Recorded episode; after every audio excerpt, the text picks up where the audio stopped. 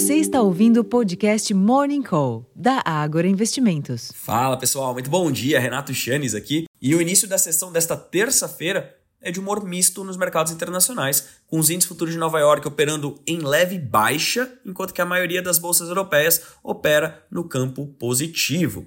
Essa dicotomia no desempenho parece estar ligada aos dados econômicos divulgados mais cedo no velho continente e na China. Sem mencionar, é claro, o fato de a integrante do Conselho do Banco Central Europeu, BCE, a Isabel Schnabel, ter dito hoje que a leitura mais recente de inflação na zona do euro tornou uma alta de juros mais improvável. Saindo dos mercados acionários, o dólar opera em baixa ante uma cesta de divisas fortes, os contratos futuros do petróleo exibem alta modesta, enquanto que os preços futuros do minério de ferro registraram perdas de 1,31% na madrugada em Dalian, cotados o equivalente a 127 dólares e 3 cents por tonelada. Sem uma referência no exterior, os investidores locais se concentrarão nos indicadores domésticos para a determinação do rumo dos negócios. E, nesse sentido, a esperada queda do PIB no terceiro trimestre deve sustentar a percepção de continuidade do ciclo de quedas na Selic. Do lado fiscal, o relator da reforma tributária na Câmara, Aguinaldo Ribeiro, do PP da Paraíba,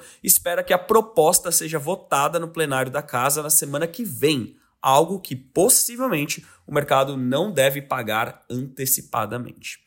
Em termos de agenda, aqui no Brasil, destaque para a divulgação do PIB do terceiro trimestre, às 9 horas da manhã cujas expectativas apontam por uma queda de 0,2%. Saem ainda os índices de gerentes de compras, os PMI de serviço e composto às 10 horas da manhã, e entre os eventos, o presidente do Banco Central, Roberto Campos Neto, participa de dois eventos públicos, às 11 e ao meio-dia. E a CAI do Senado, sabatina indicados para o CAD e a CVM às 10 horas da manhã.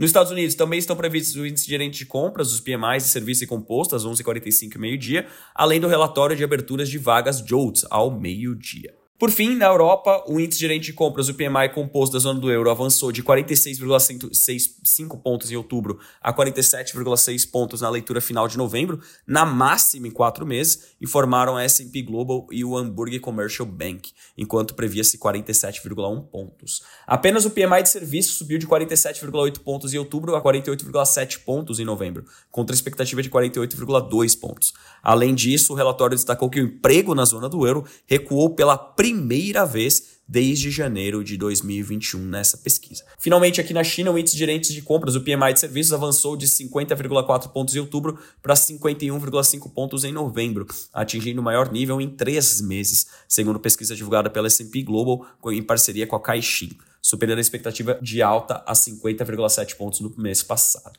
Já o PMI composto, que engloba serviços e indústria, subiu no nível neutro de 50 pontos em outubro para 51,6 pontos em novembro, alcançando o maior patamar desde agosto. Pessoal, eu sei que é uma sopa de números aqui, talvez fique um pouco confuso, por isso eu peço a todos Acesse nosso relatório abertura de mercado, já disponível no Agro Insights, onde vocês têm essas informações da agenda, além de outros eventos corporativos que aconteceram de ontem para hoje. Eu vou ficando por aqui, desejando a todos uma excelente sessão, repleta de bons negócios e até a próxima. Tchau, tchau.